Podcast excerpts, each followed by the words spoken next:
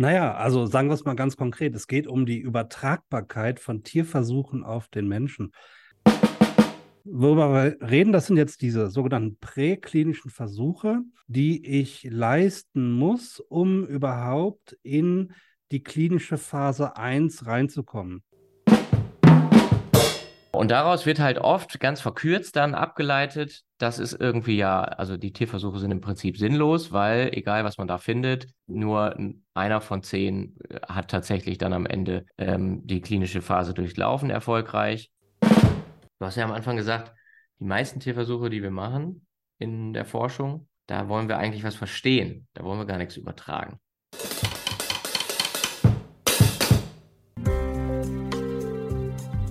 Fabeln, Fell und Fakten. Der Podcast über Tierversuche. Hallo und herzlich willkommen zu einer neuen Folge Fabeln, Fell und Fakten. Die zweite Folge in Staffel 3. Das ist der Podcast, bei dem wir über Tierversuche reden. Und wir, das sind wie immer Johannes Beckers, der mir aus München zugeschaltet ist. Hallo Johannes. Hallo Roman, grüß dich. Und ich selbst bin Roman Stilling und ihr wisst schon lange, wer wir sind und deswegen sagen wir das jetzt gar nicht mehr immer wieder dazu, können das aber gerne am Ende machen. Johannes, heute haben wir uns äh, ein Brett vorgenommen, ja. Es ist ein dickes Brett. Ein dickes Brett und äh, es ist nicht nur ein Brett. Es ist vielleicht sogar, vielleicht könnte man sogar so weit gehen zu sagen, es ist das Brett. Nämlich es Na. ist die Frage, warum machen wir das überhaupt alles? Und wenn ich sage das, äh, dann meine ich also Tierversuche. Warum werden Tierversuche eigentlich gemacht? Und ist es überhaupt so, dass die irgendwie einen Sinn haben? Naja, also sagen wir es mal ganz konkret. Es geht um die Übertragbarkeit von Tierversuchen auf den Menschen.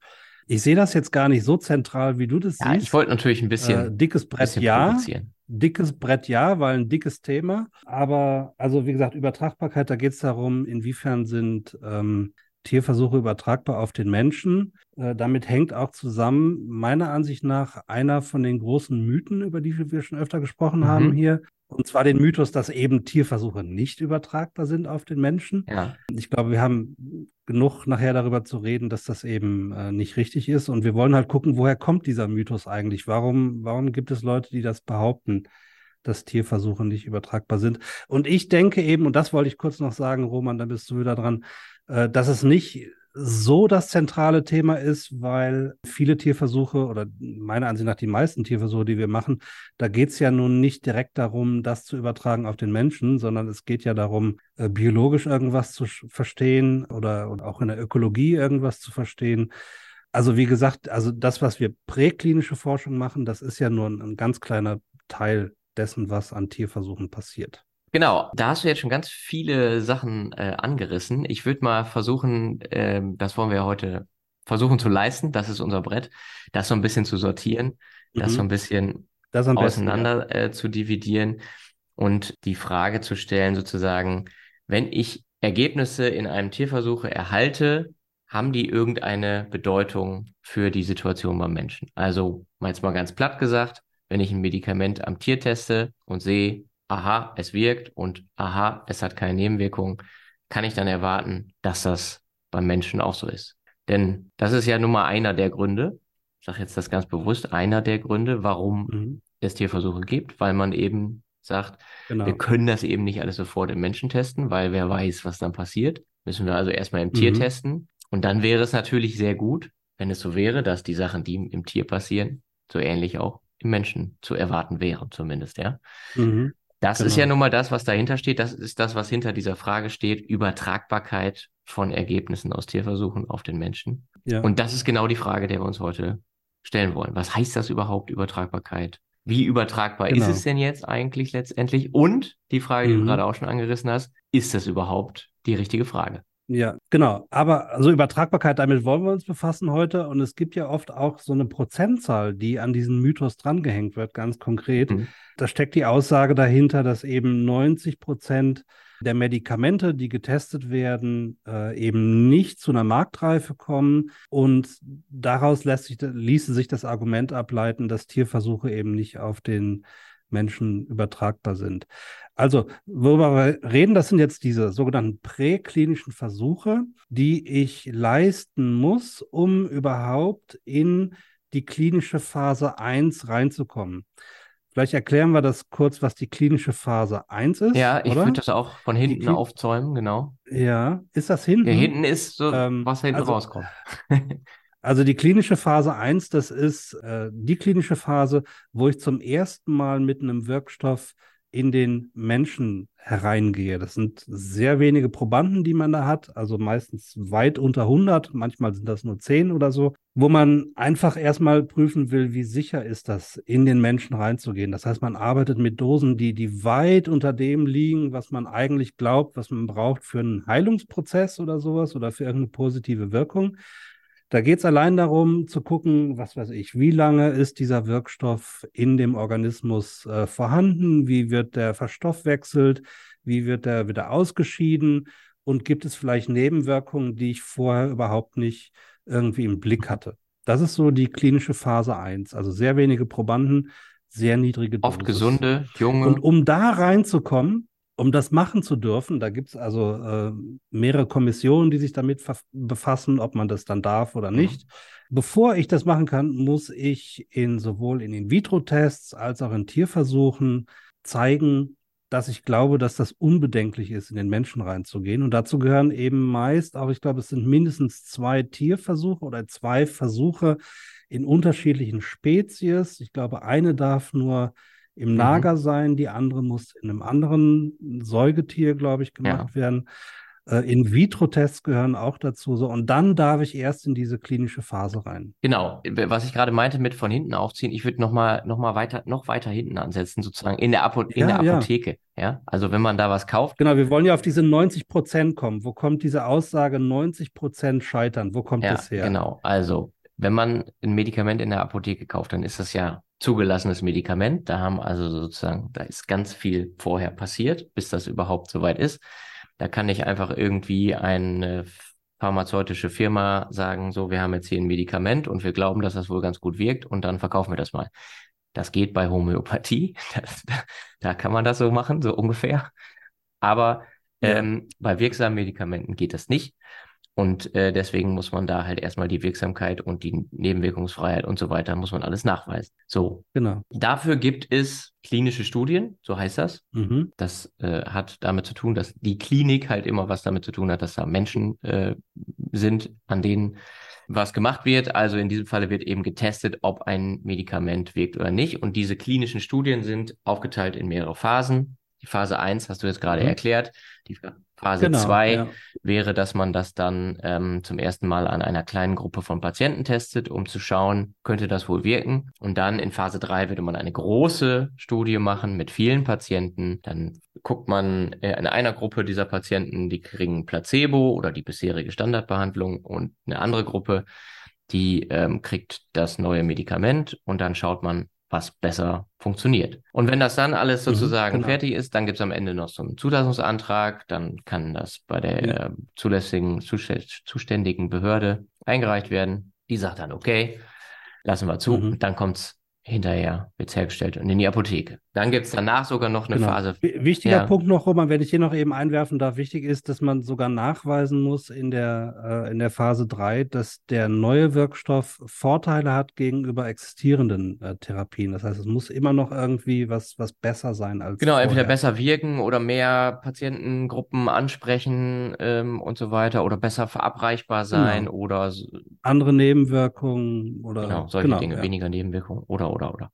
Genau, und am Ende, äh, wenn das dann schon zugelassen ist und schon dann äh, verteilt wird an Patienten, Patientinnen, dann ähm, gibt es auch so eine, noch manchmal so eine Phase 4, da wird dann nochmal beobachtet, ähm, wenn ich jetzt wirklich mhm. das tausend, millionenfach, wie auch immer, äh, einnehme und äh, die Dosen halt so sind, dass die mhm. oft werden die, wird das ja von den Menschen selber eingenommen, ne? Äh, und nicht im Krankenhaus. Genau. Oder du findest neue Indikationen, für die das Medikament auch wirkt. Dann gibt es eine zusätzliche Zulassung für andere Krankheiten. Noch. Genau, dann wird halt nochmal beobachtet. Aber wir wollen ja auf diese, diese 90 Prozent. Richtig, raus, genau. Und ne? die 90 Prozent ist halt, also dieser, diese lange Phase der klinischen Studien, die ist äh, nicht nur extrem aufwendig und auch natürlich auch extrem teuer. Also man kann sich das vorstellen, dass da, wenn da zigtausend Patienten akquiriert werden müssen, zig verschiedene Zentren, die da mitmachen und die Daten auswerten und so weiter, dass das sehr teuer ist. Und jetzt muss man da sagen, es ist auch noch echt so, dass es auch noch verdammt schwierig ist, da äh, für ein Medikament da durchzukommen. Denn seit Jahrzehnten ist es genau. im Prinzip so, dass neun von zehn Kandidaten, die vorne reingehen, nicht mehr hinten rauskommen, also nicht zugelassen werden am Ende. Und das sind genau, genau diese 90 Prozent. Und das, genau, das geht halt eben sukzessive. Also ihr habt das ja mal genau in Zahlen ausgerechnet oder, oder die Zahlen zusammengesucht mhm. aus Statistiken und in, neu, in eurem neuen Factsheet, das jetzt auch gerade rausgekommen genau. ist, zusammengefasst. Also wenn man in die Phase 1 geht, da gibt es dann ungefähr so um die 50 Prozent der Wirkstoffe, die, die in der Phase 1 ausscheiden. Dann in der Phase 2 kommen auch nur 30 Prozent weiter. Und in der dritten Phase sind dann nochmal über 50 Prozent, die aus verschiedenen Gründen dann eben wieder ausscheiden. Und so kommt es eben dazu, dass von den von 100 neuen Wirkstoffen, die getestet werden, äh, kommen halt nur 10 Prozent zu einer Marktzulassung.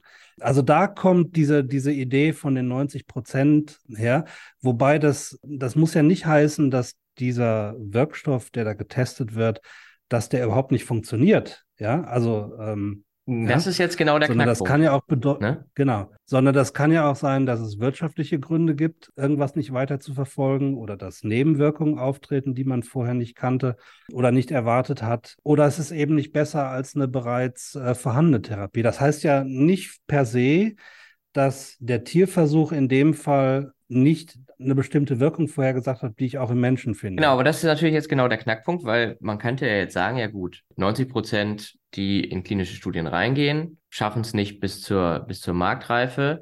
Wenn daraus leitet mhm. man jetzt ab, also 90 Prozent von Wirkstoffen, die im Tierversuch für sicher und wirksam befunden wurden. Tierversuch und in vitro. Da kommen wir dann auch noch zu, genau. Ähm, mhm. das ist aber erstmal sozusagen dieses Argument, was sich daraus ableitet. 90 Prozent der Stoffe, die in Tierversuchen offensichtlich sehr erfolgversprechend waren, zeigen im Menschen mhm. nicht die gewünschte Wirkung, beziehungsweise durchlaufen nicht diesen vollständigen Prozess und werden nicht am Ende zugelassen. Genau, so muss man Genau, und daraus wird halt oft ganz verkürzt dann abgeleitet, das ist irgendwie ja, also die Tierversuche sind im Prinzip sinnlos, weil egal was man da findet, nur einer von zehn äh, hat tatsächlich dann am Ende mhm. ähm, die klinische mhm. Phase durchlaufen, erfolgreich. Das heißt also, die Tierversuche zeigen, die Ergebnisse sind überhaupt nicht Vorhersage für das, was später im Menschen passiert, sondern man würde ja sozusagen mhm. wieder bei Null anfangen und dann den Menschen testen. Alles total risikobehaftet und der Tierversuch vorher hätte eigentlich überhaupt gar keine Infos bereitgestellt, sondern es wäre einfach relativ egal, was man da im Tierversuch rausfindet, weil die Daten zeigen ja neun mhm. von zehn äh, fliegen dann eh sowieso raus, weil sie nicht wirken, weil sie zu viele genau, Nebenwirkungen haben. Das ist die Argumentation, die oft gebracht wird. Genau, und deswegen muss man sich ja. Wobei man dazu sagen muss, es werden ja auch In-vitro-Tests gemacht, die haben dann genauso versagt. Das muss man auch nochmal äh, erwähnen, glaube ich. Ja, richtig. Und das, genau, das finde ich, finde ich halt ganz äh, äh, wichtig vorherzusagen, denn diese, alles, was sozusagen vor der klinischen äh, Studie passiert, sind mhm. ja eben nicht nur Tierversuche, sind ja noch tausend andere Sachen. Also so ein Medikamentenentwicklungsprozess mhm. ist super lang und dauert meistens mehrere Jahre. Ähm, mhm. Und alles, was davor passiert, sind halt wirklich Sachen werden gescreent, entweder durch Computerprogramme oder durch Hochdurchsatzverfahren im Labor. Und da sind natürlich, spielen natürlich auch ganz viele In-vitro-Methoden eine Rolle. Und es gibt natürlich auch In-vitro, also ja. in Zellkultur, Methoden mit menschlichen äh, Zellen, zum Beispiel Blutzellen und so weiter, ähm, wo man mhm. auch mhm. äh, natürlich bestimmte Sachen testen kann. Und mhm. letztlich ist sozusagen ganz am Ende dieser vorklinischen Kaskade sind halt eben auch Tierversuche vorgeschaltet, um zu schauen, ob man vielleicht mit diesen allen anderen Methoden irgendwas übersehen hat und bestimmte Dinge mhm, zu messen, genau, die man eben mit anderen Methoden auch nicht messen kann. Ne? Ja, also wie genau wird das zum Beispiel ja. in einem Gesamtorganismus verstoffwechselt? Äh, kommt es da an, wo es hin muss. Ne? Also wenn ich jetzt zum Beispiel einen Stoff habe, der mhm. im Gehirn wirken soll, da gibt's ja die Blut-Hirn-Schranke, haben wir letzte Folge drüber gesprochen. Mhm. Genau. Da muss es ja erstmal durch. Ne? Klappt das überhaupt alles so und in welcher Dosis und so weiter. Also da gibt's ja. ganz viele Sicherheitsfragen und wir können das auch später an ein paar Beispielen nochmal äh, diskutieren, die da geklärt werden. Und man könnte sich jetzt im Prinzip genauso hinstellen und sagen, ja, 90 Prozent der Wirkstoffe, die in Zellkulturmethoden oder in Computermodellen sich äh, als erfolgversprechend mhm. herausgestellt haben,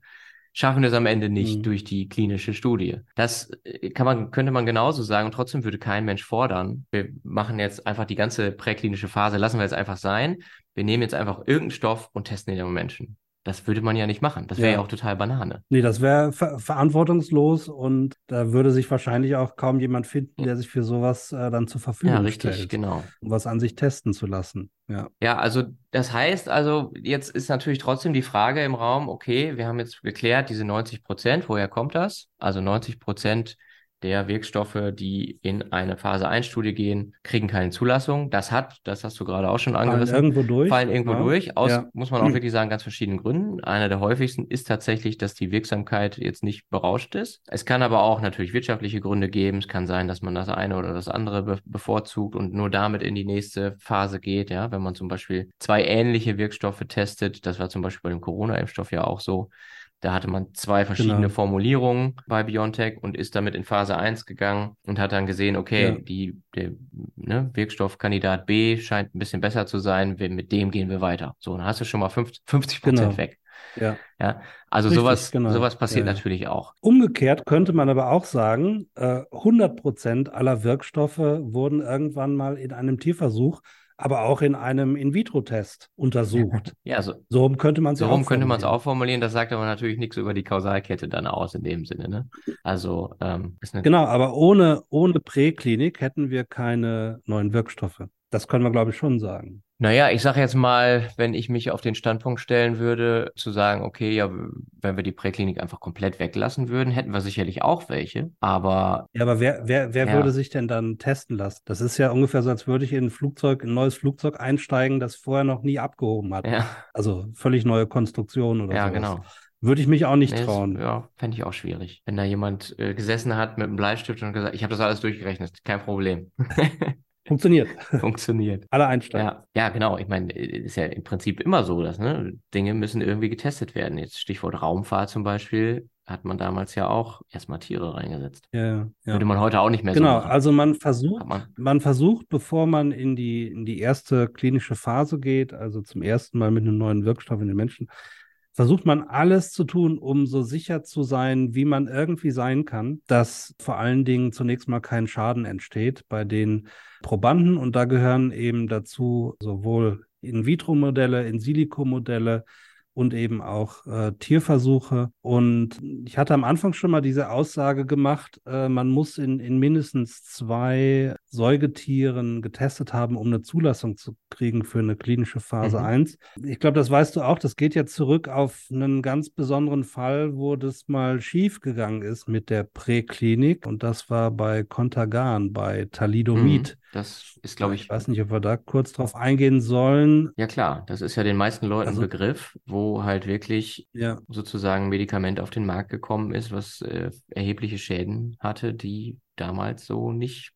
gesehen wurden. Ne? Genau, ja, das war ein, ein Schlafmittelkontergan. Ich glaube, so Ende der 60er, Anfang der 70er Jahre war das, wo das auf den Markt kam. Und da war eben das Schreckliche, was da passiert ist. Das, also das ist bis zur Marktreife gekommen und äh, wurde dann auch an schwangere Frauen vergeben. Kann auch sein, dass sie nicht wussten, dass sie schwanger waren. Das, jedenfalls war es bei schwangeren Frauen, die Kontergan genommen haben, dann so, wenn die das in der kritischen Phase gemacht haben, dass sie halt äh, Kinder bekommen haben, die stark verkürzte äh, Gliedmaßen genau. hatten. Und da war es so, dass dieses Thalidomid, das wurde nur, ich glaube, es wurde nur in Säugetieren getestet, in, in, ähm, in Nagern, wenn mich nicht alles täuscht. Und äh, da war eine Konsequenz aus diesem Fall, dass man gesagt hat, naja, man muss das äh, Medikament nicht nur in einer Spezies testen, sondern in mehreren Spezies. Äh, dann hätte man das nämlich in den Tierversuchen schon feststellen können,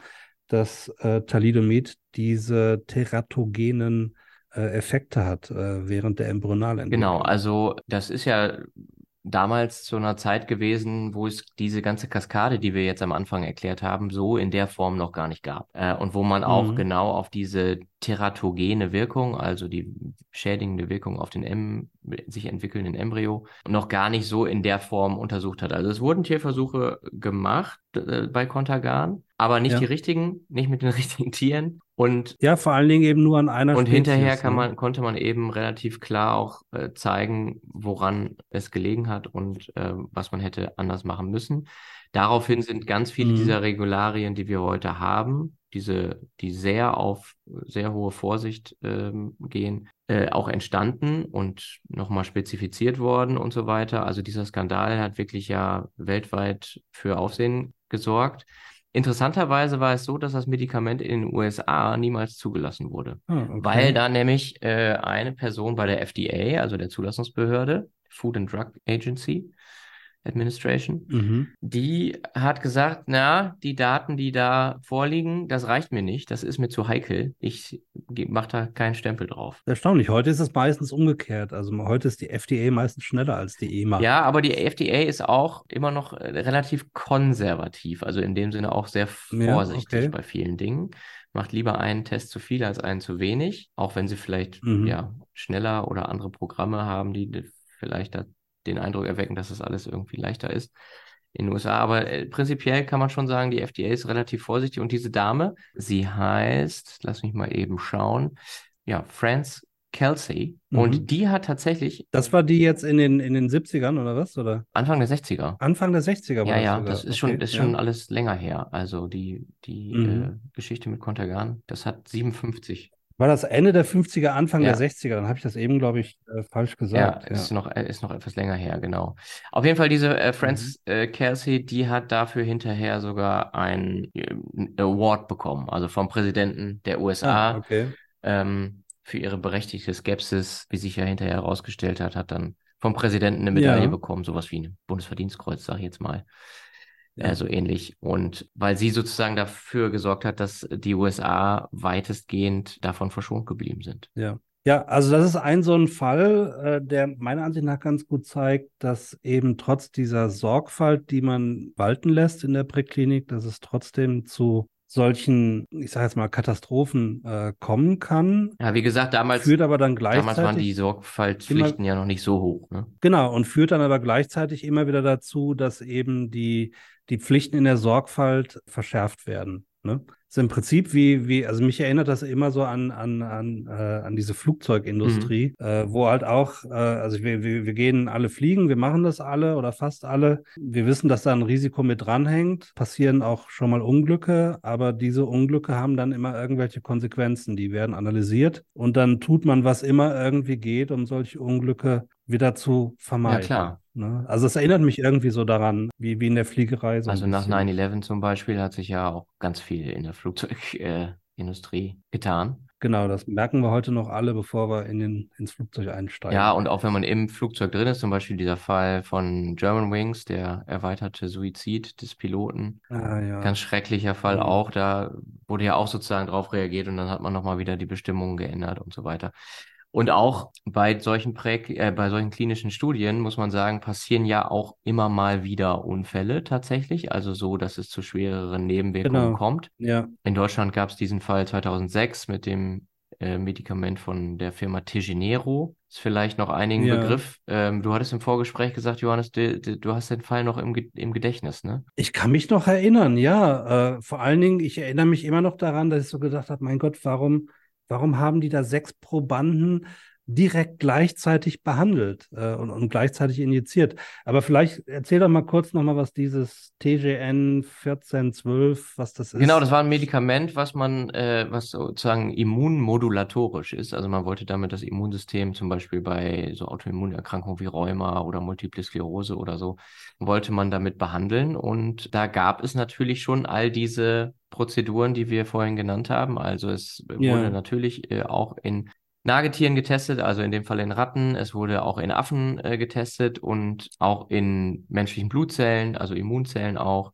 Und überall da hat man keine Probleme gesehen. Und dann mhm. wurden mhm. damit eben halt in dieser Phase 1 die ersten jungen, gesunden Probanden äh, behandelt. Und da kam es dann ja. zu einem sogenannten Zytokinsturm. Also das Immunsystem ja. hat völlig überreagiert und den eigenen ja. Körper angegriffen äh, und äh, hat mhm. insgesamt sechs Menschen schwer verletzt. Schwerst verletzt, muss man wahrscheinlich mhm. sogar sagen. Ja, ich glaube, das ging sogar bis, bis ins Koma. Ich glaube, es gab zum Glück keine, keine Toten bei diesem mhm. Fall. Aber das war völlig unerwartet, dass da also so eine starke Immunreaktion ausgelöst wurde durch, durch so eine relativ geringe Dosis von diesem therapeutischen Antikörper wohl. Und ich glaube, der Grund war, also das Target war ein bestimmter Rezeptor, der heißt CD28, mhm. soweit ich weiß. Und der wird halt im Menschen auf äh, bestimmten Gedächtniszellen des Immunsystems äh, wird der exprimiert und das hatten die wohl irgendwie nicht auf dem Schirm.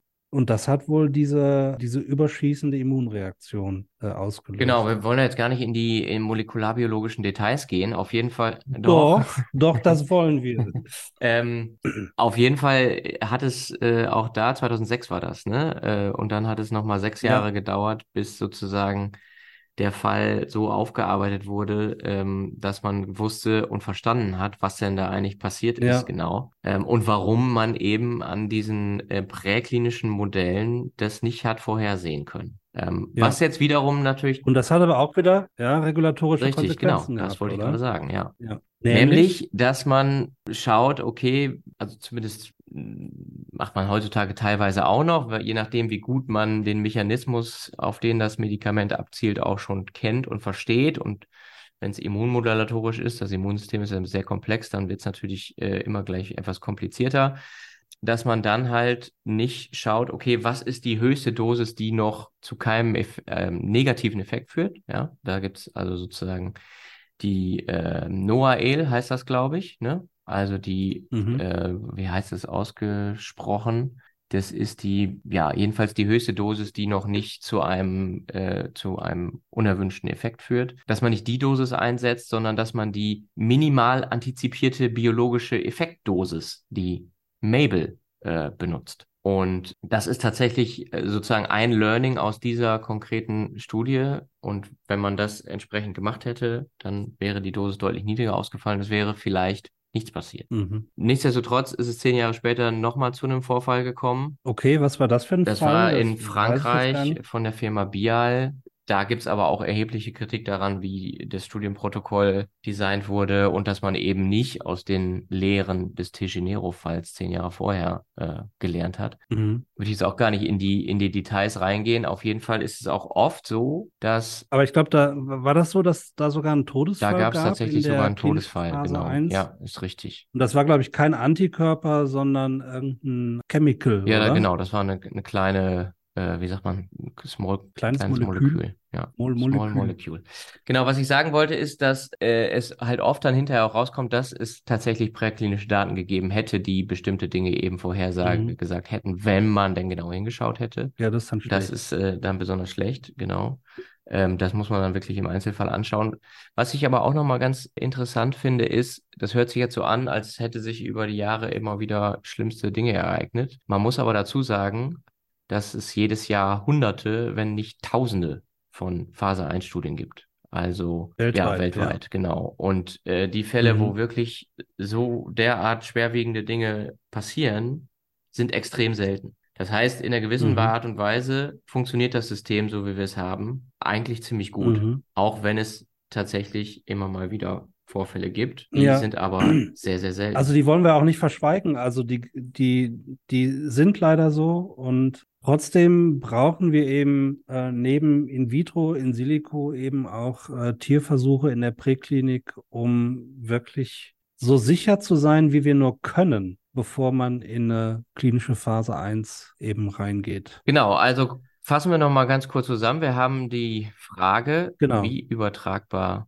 sind Tierversuche. Und wir haben uns jetzt konzentriert auf diesen einen Aspekt. Wenn ich präklinische Studien mache, was mhm. sagen die mir für den Erfolg einer klinischen Studie. Mhm. Äh, und da wird halt aus der Stat aus vorhandener Statistik irregulärerweise mhm. abgeleitet, dass die Tierversuche nicht funktionieren, dass sie eigentlich völlig überflüssig sind. Mhm. Das ist das äh, Problem, was wir haben. Und dazu, wie gesagt, das haben wir jetzt versucht, ein bisschen auseinander zu klamüsern. Dazu haben wir sehr viel Material mittlerweile bei Tierversuch verstehen auch zusammengetragen. Das Factsheet hast du gerade schon erwähnt. Verlinkt, genau, das habe ich Verlinkt man natürlich in den genau. Shownotes. Und was wir da auch reinpacken, ist ein Video, was wir zusammen mit diesem Factsheet veröffentlicht haben. Das ist ein äh, Erklärvideo, wo wir das nochmal so ganz genau von vorne bis hinten schön mit Animationen erklären, damit man genau versteht, was bedeutet eigentlich diese präklinische Phase, was bedeutet die klinische Phase und was sind da äh, jeweils die Probleme. Genau. Aber wir wollten ja nochmal diesen einen Aspekt ansprechen. Übertragbarkeit was heißt das überhaupt? Brauchen wir das in jedem Tierversuch? Ähm, wir haben uns ja jetzt sehr auf diesen einen Aspekt konzentriert.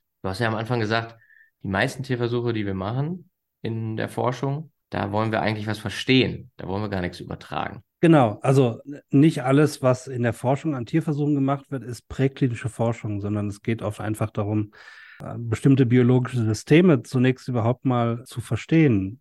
Also ein großes Projekt, wo wir weltweit dran arbeiten, ist, ich habe das glaube ich schon ein paar Mal hier erwähnt, die sogenannte Enzyklopädie des Lebens. Du weißt, äh, die Genome von Maus und Mensch, die sind schon lange äh, sequenziert, aber daraus können wir eben nicht die Funktion ableiten von Genen. Wir können das jedenfalls nur sehr begrenzt und sehr beschränkt. Also die Vorhersagen sind sehr, sehr schlecht immer noch, die wir machen können, wenn es um die Funktion eines einzelnen Gens geht und gibt ein weltweites Projekt, wo wir jetzt jedes Gen zumindest einmal mutagenisieren wollen und dann schauen wollen, was hat das für Auswirkungen auf den Organismus. Und das machen wir alles in der Maus. Mhm. Und da geht es jetzt primär mal nicht darum, festzustellen, ist diese Funktion übertragbar auch auf den Menschen, sondern es geht überhaupt mal darum, überhaupt eine, zumindest mal eine Funktion für jedes Gen mindestens zu kennen.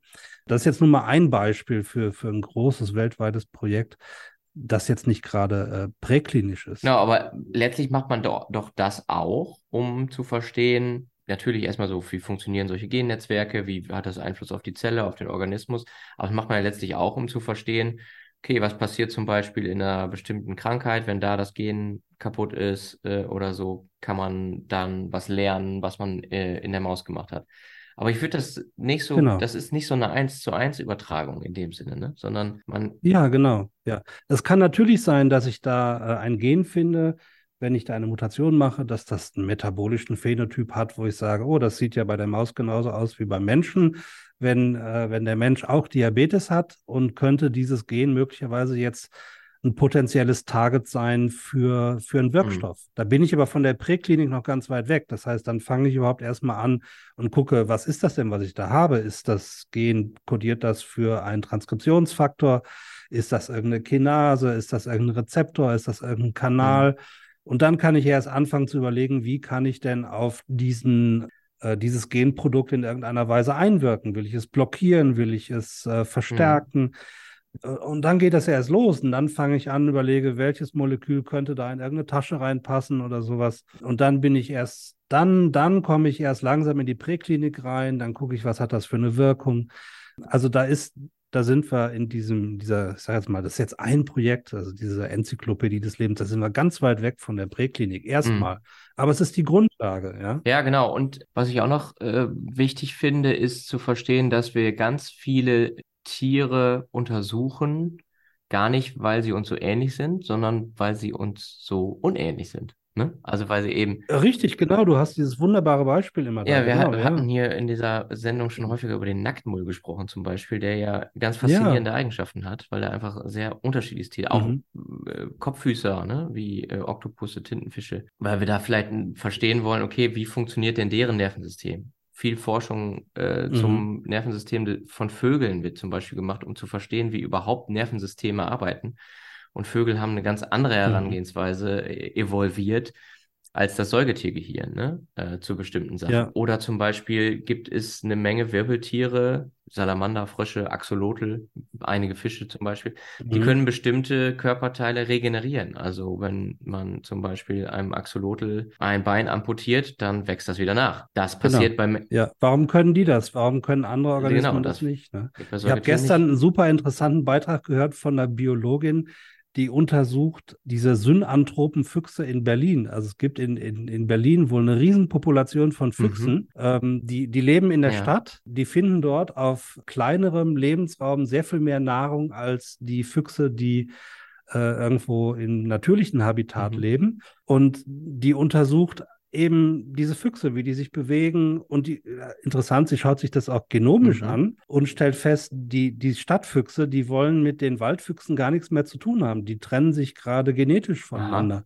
Das ist super interessant. Entsteht also, da gerade eine neue äh, Art. Hat überhaupt nichts mit, hatte, genau, ja, richtig, genau so ist es. Hat also mit, mit Klinik, klinischer Forschung und so gar nichts mehr zu tun. Das sind aber auch Tierversuche. Also die werden besendet äh, und ähnliches wird da gemacht. Da, wird sicherlich auch Blut entnommen und ähnliches. Besendet mit so DNA-Proben. GPS-Sensoren, damit man ja. weiß, wie die sich in der Stadt bewegen. Ne? Genau, ja. genau. Also es sind auch alles Tierversuche, hat aber mit der klinischen Forschung gar nichts zu tun. Trotzdem sind die wichtig und Klar, interessant. Klar, solche also, Sachen gibt es so natürlich Beispiel, auch noch. Ne? Es gibt ja noch einen, den ganzen Bereich von Tierversuchen, wo es halt ums Tier geht und gar nicht um den Menschen. Ja. Also entweder zum Beispiel in der Tiermedizin, mhm. wenn man da in der Zielspezies äh, untersucht, da hat man das ganze Übertragungsproblem natürlich gar nicht. Und trotzdem hat man dieselben Probleme, mhm. die es auch in menschlichen klinischen Studien gibt. Ne? Ja. Ähm, also das ist nur ein, ein, ein Teil, den wir uns da anschauen. Ne? Und bei genau. dem es um diese Übertragungsfrage tatsächlich geht. Aber letztlich endlich geht es natürlich immer darum, irgendwas zu lernen, was äh, für uns Menschen in irgendeiner Form sinnvoll und nutzbar ist.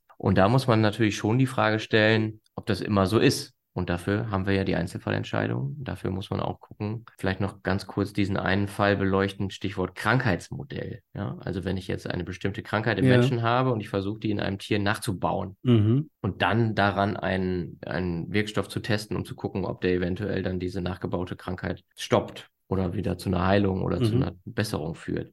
Genau, ja. Das ja. ist ja auch ein, ein Bereich, in dem sehr viel geforscht wird, also Krankheitsmodelle zum Beispiel in der Krebsforschung, äh, aber auch bei Alzheimer, Parkinson und so weiter. Es gibt für fast jede Krankheit Tiermodelle, an denen man bestimmte Dinge lernen kann, aber die machen natürlich nicht exakt dieselbe Krankheit nach, sondern nur Symptome, Teile davon können nachgebaut werden. Genau, es sind ja, Modelle. Nur soweit man sie eben halt versteht, auch die Krankheit im Menschen. Ne? Mhm. Und soweit sie ja. sich dann eben in einem Tier auch überhaupt replizieren lässt. Das ist tatsächlich etwas, mhm. wo auch tatsächlich ja ganz viel Entwicklung auch passiert. Ne? Zum Beispiel bei Mäusen, die humanisierten Mäuse, die haben dann bestimmte Gene vom Richtig. Menschen erhalten, damit ja. sie bestimmte ja. äh, Eigenschaften haben, äh, um überhaupt menschliche Erkrankungen kriegen zu können. Ich finde, in dem Bereich mhm. muss man extrem vorsichtig sein, um zu sagen, das Tiermodell ist tatsächlich auch übertragbar in dem Sinne, dass es ja natürlich wirklich das zeigt, was wir im Menschen eigentlich sehen oder dass man sich der Limitierung dieses Modells auch bewusst ist. Ja, ja, nee, aber ich, ja, hast vollkommen recht. Also man muss sich dessen bewusst sein, dass es eben ein Modell ist und den Menschen natürlich nicht zu 100 Prozent abbildet, völlig klar. Ne? Genau. Roman, weißt du, was wir das letzte Mal vergessen ja. haben? Ich weiß, dass du es weißt. Wir haben nämlich vergessen, den Deckel drauf ja, zu machen. Ja, der ist also noch gar nicht drauf, praktisch. Den haben wir in der letzten Sendung haben wir den komplett vergessen. Unseren Signature Move Deckel drauf. Ich finde, wir sollten den heute aber unbedingt wieder einführen. Also, äh, was meinst du? Sind wir nicht durch mit dem Thema für heute? Ich glaube, wir haben das ganz gut beleuchtet. Also, ihr habt jetzt gehört, woher dieser Mythos, dass 90 Prozent der Tierversuche sowieso nicht übertragbar sind auf den Menschen, woher das kommt. Ähm, das kommt eben durch das Ausscheiden von den Wirkstoffen während der klinischen Phasen. Wir brauchen die Tierversuche genauso wie in Silico- und In-vitro-Methoden, um gewissenhaft in zum ersten Mal mit, mit einem Wirkstoff in den Menschen reingehen zu können. Ich glaube, das sind so die wichtigen Punkte. Und äh, wie gesagt, präklinische Forschung macht nur einen kleinen Teil der Tierversuche aus, die so gemacht werden. Roman, äh, ich glaube, das waren so die wichtigsten das, Punkte. Ich, ja, besser hätte ich es nicht sagen können, Johannes. Dann machen wir den Deckel jetzt mal drauf. Sollen wir dann den Deckel jetzt drauf? Ja, komm. Deckel drauf, okay. Deckel drauf. Ja, Roman, hat wieder Spaß gemacht mit dir. Ich hoffe, wir haben uns dieses Mal nicht verzettelt. Was wollte ich noch sagen? Ich wollte noch sagen, ja, gut, ich glaube, es gibt zwei so verwandte Themen. Mhm. Ähm, das ist einmal die Übertragbarkeit auf den Menschen und die Reproduzierbarkeit von Tierversuchen. Das sind aber unterschiedliche mhm. Dinge. Und ich glaube, wir sollten das, äh, wir haben ja schon mal darüber gesprochen, ich glaube, diese Reproduzierbarkeit sollten wir auch mal als Thema uns vormerken für eine der nächsten Genau, Sendungen, sind zwei oder? verschiedene Dinge, deswegen behandeln wir die in zwei verschiedenen Folgen, aber sie hängen natürlich auch in gewisser Weise miteinander zusammen. Wenn ich ähm, nicht reproduzierbare Forschung mache, dann kann ich auch nicht erwarten, dass die irgendwie übertragbar ist. Aber ähm, das nehmen wir uns für ein anderes Mal vor, was wir überhaupt damit meinen, genau. was das ist und was das für eine Bedeutung hat. Aber für heute haben wir den Deckel schon drauf und wir hoffen, dass ihr auch bei dieser Folge wieder was gelernt habt. Für Fragen, Kritik und Anregungen haben wir unsere existierende E-Mail-Adresse 3f tierversuche-verstehen.de. Ich wiederhole nochmal 3f tierversuche-verstehen.de für alles, was ihr uns zu unserem Podcast sagen wollt. Wenn ihr Wünsche habt, Themenwünsche oder wenn ihr Feedback oder Kritik habt, dann sagt uns gern Bescheid. Wenn wir irgendwo geschlabbert haben, irgendwo Fehler gemacht haben, dann sind wir die allerletzten, die sagen würden, nein, das äh, stimmt gar nicht, wir haben immer recht. Deswegen, ja, meldet euch gerne und bleibt uns gewogen. Und empfehlt, und empfehlt uns, weiter. uns weiter. Und wir hören uns dann übernächsten Dienstag. Tschüss. Tschüss.